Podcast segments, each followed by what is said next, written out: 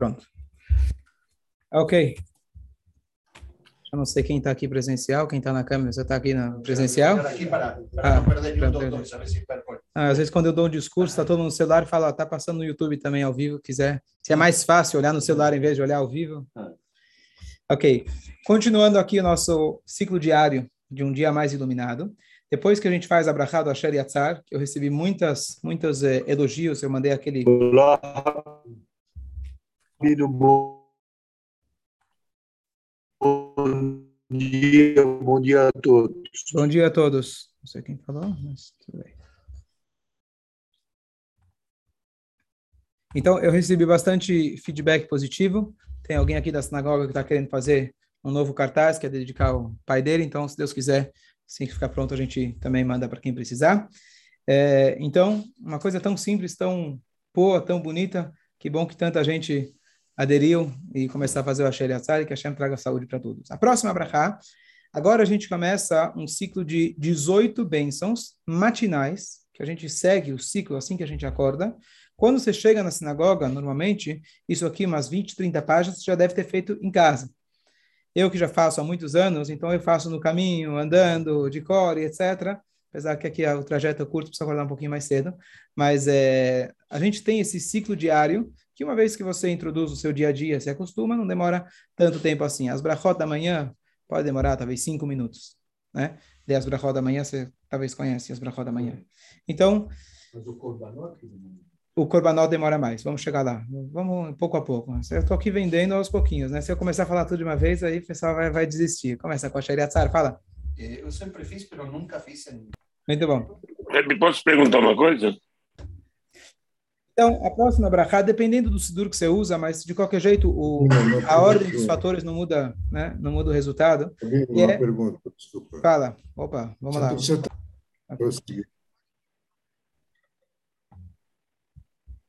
Então, ó, mais uma brachá que a gente faz de manhã. Então, está escrito que quando a gente acorda, e na verdade, quando a gente escuta o grito do galo, o canto do galo, a gente deve agradecer a Deus. Óbvio que hoje a gente não mora perto do galo, e como eu comentei outros churros, os galos hoje em dia estão meio fora de hora, às vezes já é 11 da noite já está cantando, acho que estão com pressa. Devido talvez à luz elétrica que a gente usa, que a gente está também completamente, com os nossos horários completamente mudados. Quer avisar o Moisés? Não sei se ele sabe que vai ser aqui. aqui. Quer mandar um WhatsApp para ele? Vocês têm? Ele tá no... Sabe? Sabe? Ah, você falou para ele. Tá bom, tá bom. Então tá bom, ok. Então, vamos analisar essa brachá. Primeira coisa, a gente agradece a Deus. Anotem Baruch atah Hashem Elokeinu melech olam. Bendito és tu, Deus, nosso Deus, Rei do Universo. Anotem la servi, aquele que dá para o galo. Biná, compreensão. Leavrin ben yom ben laila. Para distinguir entre o dia e a noite. Então, a brachá é simples. Agradecer que a gente tem um despertador agradecer que eu tenho né, a, a, possibilidade de poder distinguir entre o dia e a noite. Uma das coisas que eles fazem para a reprodução em massa, para né, a produção ma, ma, em massa de ovos, o que, que eles fazem? Além de dar hormônio para as galinhas, o que, que eles fazem? Acende e apaga a luz, tá certo? Hoje a nossa cabeça funciona completamente diferente, porque a gente não está vivendo em função do sol, e a gente vai dormir mais tarde, etc. Isso com certeza é causa de muitos outros problemas que a gente tem no nosso dia a dia. Então a Hashem deu para a gente a melatonina, né, que ajuda a gente quando está escuro, a gente vem o sono. Quando está claro, não vem. Não é à toa que quando você fica brincando no celular, mexendo no celular, depois não consegue adormecer. A famosa luz azul. Mas é óbvio que essa passagem, especialmente para hoje em dia, que para nós não tem o gado ao nosso lado, ela tem uma mensagem muito mais profunda. Então vamos fazer algumas perguntas analisando essa brachá, para que a gente possa entender qual que é o sentido mais profundo e importante para iluminar o dia inteiro, e não apenas agradecer a Deus por esse momento. É, primeira pergunta, se a gente for analisar, a linguagem, quem sabe o mínimo de hebraico, um pouquinho, como fala gado e galinha em hebraico, quem sabe? Anak. Não. Não. Vai, Israel. Tarnegole, tarnegole, tá certo? E a linguagem que é usada aqui é servir, não é uma linguagem comum no hebraico. Tá certo? Então você já tinha essa dúvida. Então quem reza no hebraico entende hebraico é mais fácil, né? É. Você tinha que ter nascido em Israel, na terra, na terra sagrada de verdade, não na fake. Anotei na servir. Depois, ele fala bina, compreensão. Precisa de compreensão para saber o dia e a noite, é tão difícil, a coisa mais básica, né, da gente conseguir distinguir entre o dia e a noite. Então, você poderia dizer, que bom que você criou o galo, que bom que eu posso acordar. O galo tem uma compreensão que ele distingue entre o dia e a noite? Estranho, certo? Então, é óbvio que aqui, na verdade, a linguagem do gado não se refere só ao galo, mas se refere ao galo que está dentro da gente. E a linguagem que ele usa é servir, que servir, na verdade, é uma linguagem de uma distinção, um discernimento. Biná é compreensão. E qual a ideia? Da gente distinguir entre o dia e a noite. Ah, tem mais uma pergunta, esqueci de falar. O que vem primeiro no judaísmo, o dia ou a noite? Acho que é noite, porque às seis começa. Quando começa o Shabat? Quando começam as festas judaicas? À noite. Então, o dia, na verdade, começa à noite. Da onde a gente aprende? Na criação do mundo, e cada dia que Deus criou está escrito vai Yerev, vai Boker. Foi tarde, foi manhã, Yom Echad, primeiro dia. Foi tarde, foi manhã, segundo dia. Então, o dia judaico começa à noite. Então, a pergunta é, se o dia judaico começa à noite, por que ele fala... Não tem a serviço binada, avrim ben yom ou vem Laila, entre o dia e a noite. Deveria ser entre a noite e o dia, a ordem cronológica judaica. Entendeu? Entendeu a pergunta? porque? Porque aqui está ao contrário. Então, aqui ele traz uma coisa muito interessante, os nossos sábios trazem para a gente uma coisa muito bonita e interessante, que na verdade não está falando apenas do galo, está falando sobre nós. E o discernimento não está falando apenas do dia e a noite que a gente enxerga, mas o dia e a noite conceitual. O que simboliza a noite? Escuridão. Escuridão. Descanso. Descanso. Sei, estrelas, né? Estrelas, para você? A ausência da luz permite que a gente tropece. De noite, sem luz, você não vai viajar. Quando você está sem luz no quarto, você vai cair, você vai dar de cara né, com, com, com a parede, tá certo? Você tem uma dessas, tá bom? É. Então deixa uma luzinha acesa à noite. Uma, uma dica para você. Então a escuridão, a ausência da luz simboliza aqueles momentos de confusão. Aqueles momentos que a gente não tem clareza, a gente fala clareza de espírito, clareza de mente, os momentos que a gente não tem clareza. E a luz simboliza quando a gente tem clareza, a gente sabe onde a gente está indo, qual é, o nosso, qual é a nossa função, qual é o nosso objetivo. Nós, seres humanos, fomos é, receptores da dádiva divina de poder distinguir aquilo que é bom e aquilo que não é bom. E aqui tem um problema. Qual é o problema? Aquele inimigo, eu prefiro o inimigo que diz, eu prefiro o inimigo que me odeia do que o meu amigo que diz que me ama. Eu gostei de uma frase assim, não é? Então, por quê? Porque quando ele é um inimigo aberto, eu sei com quem eu estou lidando. Freud quando dizia, Freud dizia, dizia eu, tenho, eu tenho medo dos meus amigos, porque os meus inimigos eu sei quem são. Ah, muito bom. Boa, tá vendo? Freud aprendeu aqui. Eu tenho, tenho medo dos meus amigos, porque meus inimigos eu sei quem são. Obrigado. Ok. Tá vendo aqui? Cara conhecedor. Freud chamava. Não, não, mas ele é, acho que era Shimon em hebraico. Né? Shimon, Shimon. Yiddish, tá certo? É. E os discípulos principais também. Hã? Sim, todos. Adler. O movimento, é, Adler. o movimento psicanalítico todo Menos é Yom. judeu. Yom não. É, não, mas a base... A base é judaica. Deles, é. Estudaram Torá. O, A Marta, a esposa do Freud, o Freud ele não era religioso, mas Sim. a Marta, a esposa dele... a esposa dele era judia, era religiosa? Marta Freud, é. Poxa. Ok. Depois tem uma história bonita falar do Freud para você. Uhum. Quinto Rebbe de Rabat foi se consultar com ele. Tem uma história interessante. Ok. Então, é, então nós temos a- a- o poder da distinção. Mas qual é a dificuldade? A dificuldade é distinguir entre o que é luz, o que é escuridão. Porque muitas vezes as coisas brilham e não são ouro. Então, olha que coisa interessante. Quando que o galo começa a cantar, estou dizendo isso porque eu li, não porque eu sei, porque eu não, não moro com os galos, mas ele, na verdade, ele anuncia para você durante a noite, já quando está chegando o dia. Não é quando raia o sol e já está claro e fala, opa, chegou. Ele já à noite, quando está prestes a chegar, ainda ninguém percebe, ele tem aquele discernimento que a Shem deu para ele, especial, que ele anuncia, igual que você vê às vezes os pássaros, né? Dá para ver se vai chegar chuva e etc. Antes de ainda você ver as, as, as chuvas, eles já sabem anunciar. E aqui tem a sabedoria. Por isso ele diz, aquele que dif diferencia entre o dia e a noite. Quer dizer, a novidade do galo, que enquanto está à noite, ele já diferencia, ele já consegue perceber o dia. E aqui está a sabedoria que a gente deve, na verdade, meditar a cada dia. Aqui do que é dia e noite é fácil de distinguir. Eu preciso todo dia, quando eu acordo, saber com quem eu vou lidar. Abrir os olhos para saber o que realmente é bom e aquilo que parece ser bom. E a conversa não é apenas aquela com, com meus inimigos ou amigos, a conversa é comigo mesmo.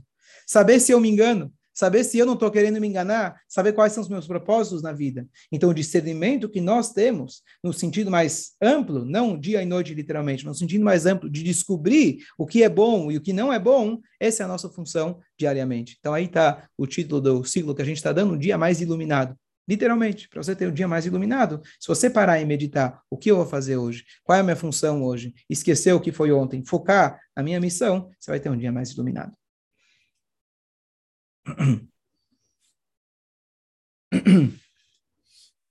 Um detalhe interessante, por que será que a gente, no judaísmo, a gente fala, você começa, na verdade, o dia à noite? É meio contra-intuitivo. Normalmente você fala que o dia começa com o dia. A palavra em português, o dia, mesmo em hebraico, yom. Né? Yom é dia, yom é de dia. Por que o dia começa à noite?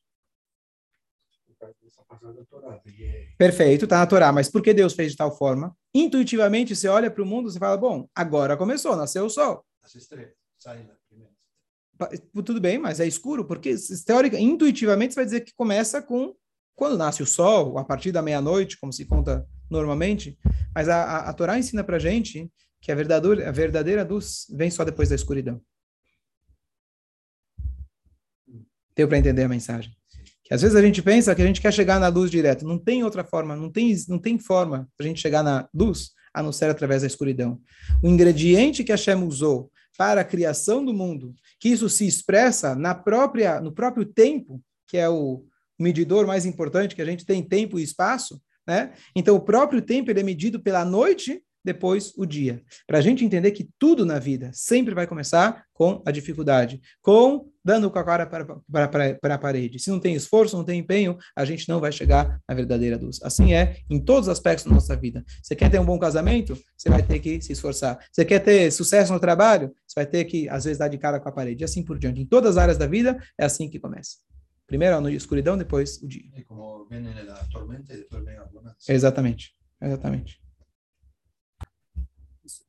Só para concluir essa ideia da gente agradecer todo dia, que a gente distingue entre o dia e a noite, por que também, a gente falou outro dia, por que a gente dorme? Porque faz tempo, porque Deus criou o mundo de tal forma que a gente precisa dormir toda noite. É, a ideia a gente tinha falado que a gente refresca a nossa alma toda, toda noite, a gente vai lá, devolve ela, parte dela lá para cima, chama, refresca, limpa e a gente volta revigorado.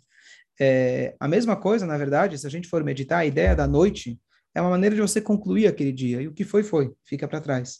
Imagina quando você vai naqueles países que é dia por seis meses, né? Ou noite por seis meses. As pessoas devem entrar em algum é parafuso, né? Porque você não tem um descanso. E descanso mental, descanso emocional, e você não consegue dizer ontem foi ontem, agora vamos começar de novo. Então, esse restart que a gente tem quando é à noite, dá para a gente um sentido da gente entender que cada dia é um dia. Tem o Ayom Yom que diz, o aforisma que fala de que um dia de verão e uma noite de inverno é como se fosse um ano inteiro. Qual é a ideia? A ideia é que se você aproveita bem aquele dia, o dia de verão, que ele é cumprido, mas ele termina.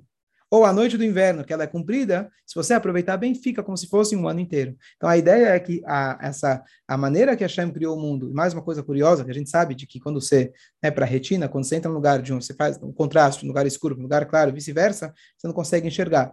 Olha como a Hashem fez as coisas. Hoje você tem aquele holofote, vai holofote de um estádio, por exemplo, ele vai acendendo devagarinho né? Já viu aqueles holofotes?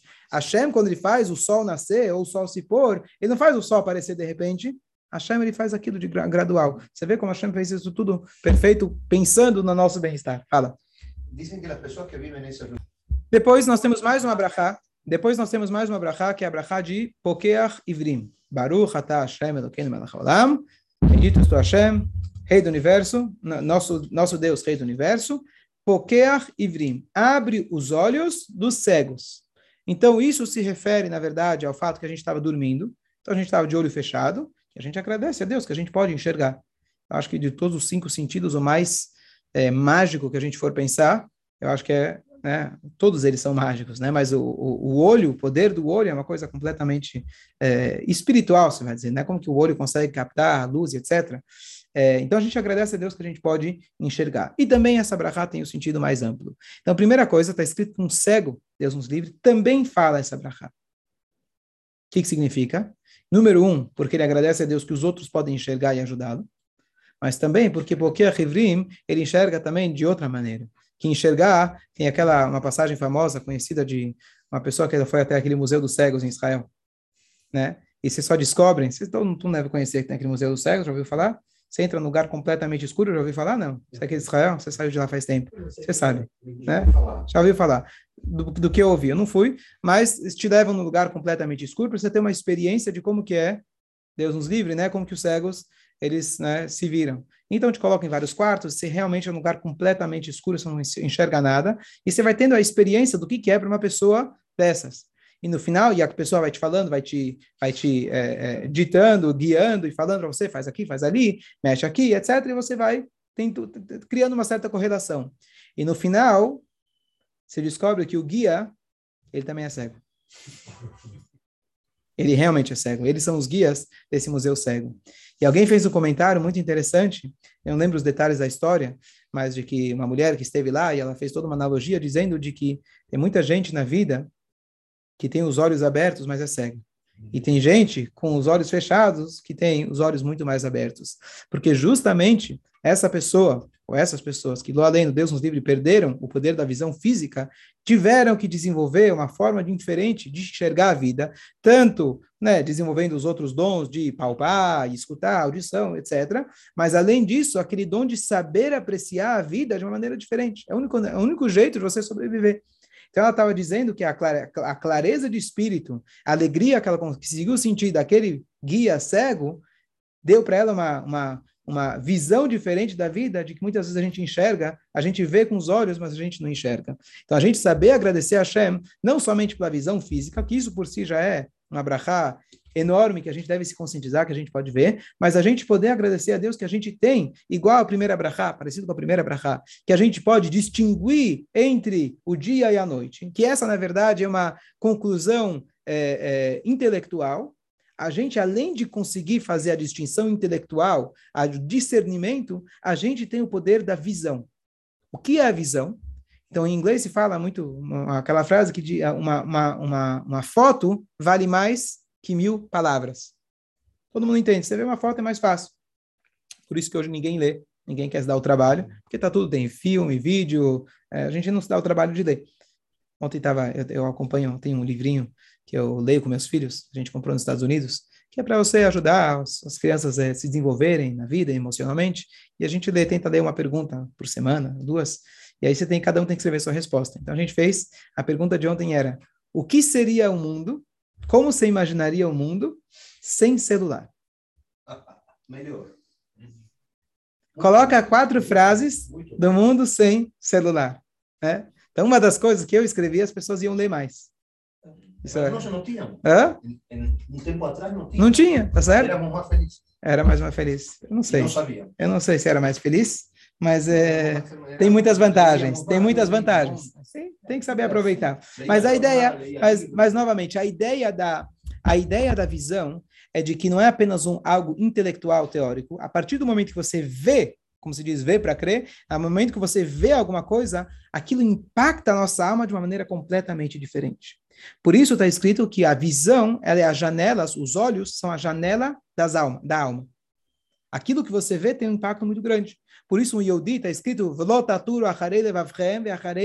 Não sigam os desejos, os impulsos do teu coração e dos seus olhos. Porque na hora que você se permite ver alguma coisa, aquilo vai te impactar. E às vezes você viu alguma coisa milênios atrás e aquilo fica na tua cabeça.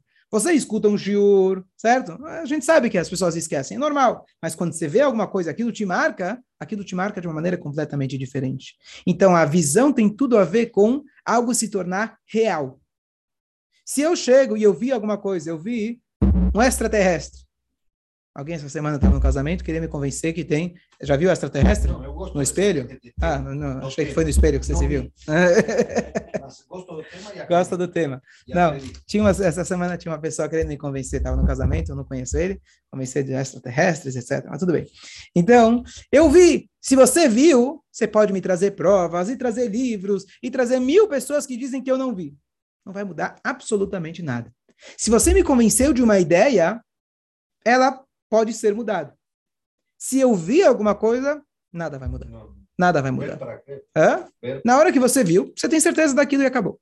Então, qual a ideia? A ideia é que a Hashem deu para a gente o dom, não somente da gente ter um discernimento na vida filosófico, intelectual, teórico, mas temos, na verdade, o dom, a aptidão da gente conseguir fazer que o bem e o mal, a gente tenha uma, uma percepção deles muito real. A percepção de, do bem e do mal não é algo apenas é, subjetivo. A percepção do bem e do mal é algo que pode ser objetivo. A gente ter uma noção real daquilo que é bom, daquilo que é nocivo. O que, que significa isso para o nosso dia a dia? A gente saber aqueles que são bem para nós e ter a clareza de espírito. A gente ter a clareza de espírito que mesmo Deus, que é invisível, é teórico, é filosófico, eu poder abrir meus olhos de manhã e falar que bom que eu consigo enxergar. Tá vendo aquela folhinha, tem aquela frase que diz, alguém chegou e virou para ela, falou para Deus, Deus, eu quero te ver. Caiu a folhinha. Ele falou, Deus, eu quero te escutar. De repente passou o vento e fez aquele barulho. Deus, eu quero te sentir. E ele mexeu na mesa, ele tocou, na, tocou nas mãos dele. Quer dizer, a gente tem a possibilidade não somente de ter Hashem como algo filosófico, teórico, longo da, longe da nossa realidade. Hashem, para o nosso dia mais iluminado, ele faz parte da nossa realidade. O que, que eu preciso fazer? Abrir os olhos, começar a sentir e enxergar cada, cada momento da minha vida. Quando a gente se conscientiza de que tudo vem de Hashem, de repente você começa a ver aquilo que chama Ashgaha para ti em todo momento. Você começa a enxergar que tudo que aconteceu, poxa, tem um sentido. Você começa a ver, poxa, justo encontrei aquela pessoa. Se não fosse aquela pessoa na minha vida, nunca teria um trabalho. E você começa a juntar as peças do quebra-cabeça e vê, poxa, a Shem é presente na minha vida. Isso significa porque a Rivrim. Então não é apenas o discernimento entre o bem e o mal, mas conseguir enxergar aquilo que normalmente é apenas teórico, apenas invisível. Então essa é a ideia, na verdade, de a gente fazer essa brachá, para que a gente possa realmente, de maneira verdadeira, palpável, sentir a presença do bem, a presença de Hashem, que Hashem está coordenando cada momento e movimento do nosso dia a dia. Essa é a, o, o, sentido mais profundo dessa segunda brachá. Dúvidas, comentários? Então, eu vou elaborar no que você falou. Olha que coisa interessante. A Torá, quando descreve o momento dos Dez Mandamentos, 3.330 e... Pouco. Três? Três. Três. Três anos atrás, no ano 2448, Hashem ele deu a Torá. E está escrito lá que tinha lá raios, trovões. E a Torá fala que eles, é, eles é, ouviram os raios e eles viram as vozes. Eles viram as vozes de Deus. Então, tem uma discussão no Talmud, o que, que significa isso? Ou pode ser um tipo de trocadilho, quer dizer que, na verdade, eles viram eles viram o que dá para ver, que eram os, os raios. Eles ouviram as vozes. Essa é a opinião do sábio chamado Rabi Ishmael. O segundo sábio é Rabi Akiva, famoso Rabi Akiva, ele fala que não, que naquele momento eles ouviram os raios e viram as vozes. Não tem como a gente imaginar isso de maneira real, né? O que, que significa isso? Mas esse era o milagre. E a pergunta é qual é o sentido desse milagre? Aqui tem uma explicação que o Rebbe fez uma vez muito bonita, que é o seguinte: qual é a diferença entre a visão e a audição? A visão se relaciona com coisas palpáveis, físicas. A audição com ideias. Certo? Então, quando eu falo de Deus, Deus é uma ideia filosófica, a princípio. É uma ideia. É uma, algo que eu transmito a você e eu te conto. Se você nasce, só Abraão Avino conseguiu olhar em volta e falar, poxa, tem um único Deus. Normalmente, se ninguém te ensina e fala da presença de Deus, é mais difícil de você ter essa, essa, né, essa, chegar nessa conclusão. Então, os assuntos espirituais, eles estão ligados com a audição. Os assuntos materiais estão ligados com a visão.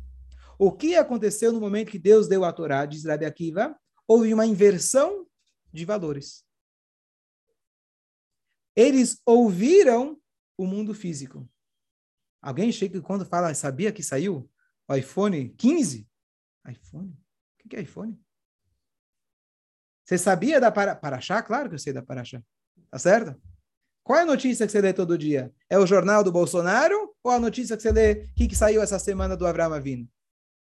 Naturalmente, a gente vai saber mais do Bolsonaro do que do Abraão Avino. Porque é isso que está na nossa frente. É isso que a gente vê, é isso que está palpável. Deus, as ideias, os livros antigos estão na prateleira.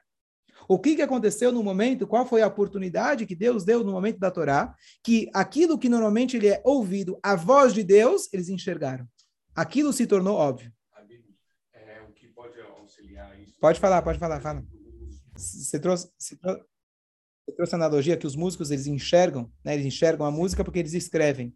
Eu estava comentando com alguém, uma pessoa que ela tem, tem dificuldade com, com, a, com ritmo. E aí, olha que coisa interessante. Ela falou: toca o instrumento descalço. Por quê? Você vai sentir a vibração no chão. Eu nunca tinha ouvido uma coisa né? Então você pega aquilo que normalmente ele é ouvido e se transforma para se tornar mais real, você passa de maneira material. Então a ideia da gente conseguir enxergar na vida, então a ideia é que a gente está falando que a gente, nós fomos, é, é, é, ganhamos o dom da visão e a visão significa que nós podemos não apenas enxergar fisicamente, através do nosso estudo, do nosso empenho, das nossas observações, aquelas ideias podem se tornar tão reais quanto algo que você de fato viu.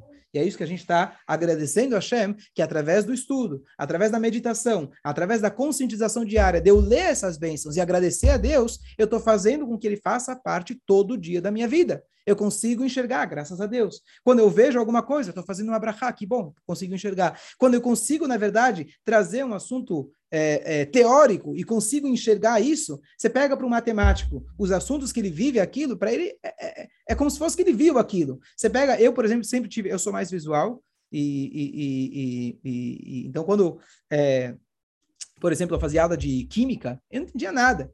Você me fala de átomos e moléculas, não é que eu não entendo, eu não consigo relacionar, porque eu, eu veio para crer, né? A ideia não, eu não, eu não consigo. Tem gente que fala em números, cara voa, né? Tem gente que fala essas coisas teóricas, depende muito, né, do dom da pessoa. Mas a Shem, ele deu para a gente a oportunidade da gente enxergar esse mundo e através dele enxergar que mesmo teórico, mesmo invisível, ele se torna totalmente palpável.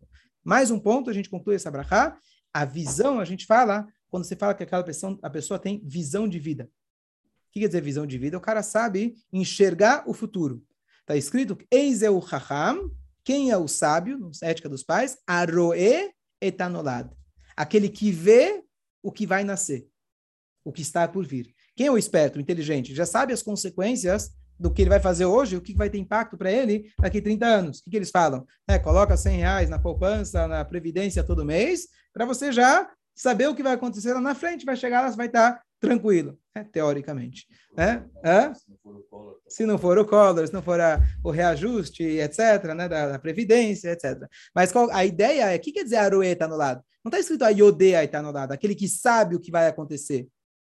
É aquele que vê que vai acontecer. Ver significa que não está vendo que, poxa, eu acho que se você fizer isso, eu concluo que vai acontecer o seguinte. Não, eu estou vendo agora nas tuas atitudes, eu já, eu já sei qual que é, eu já sei qual é o final, eu já consigo, já consigo ver o fio do filme, o fim do filme. Agora, a Roe está no lado. Então, essa capacidade humana da gente conseguir enxergar a longo prazo é uma coisa que a gente tem que cada dia ir aprimorando. Mas a ideia da gente conseguir enxergar o hoje, quer dizer, nas minhas atitudes hoje, o impacto que ela vai ter amanhã. Isso também é uma dádiva exclusiva ao ser humano. O animal ele vai saber que vai chover, ele vai saber aonde vai ter comida, tá certo? Nós podemos fazer um julgamento e saber que as minhas atitudes vão ter um impacto. Então, isso realmente é uma dádiva humana, que isso tem tudo a ver com o nosso livre-arbítrio. Então, essas são as duas brachot de hoje. Voltando, a primeira, Deus dá o discernimento para nós, entre o dia e a noite. A ideia é que o dia vem depois da noite. A ideia é de que a gente consegue tentar discernir a cada dia os inimigos que eu já sei, tentar descobrir os amigos deles que eu tenho medo, esse discernimento. E a segunda coisa, porque rivrim, não somente de forma intelectual, mas eu tenho realmente a agradecer a Deus que eu posso realmente enxergar o invisível, eu posso que aquilo que é espiritual tornar algo palpável, tangível no meu, no, tangível no meu dia a dia, e nós temos o poder também de analisar as nossas atitudes, qual vai ser o impacto futuro que elas vão ter. Dúvidas?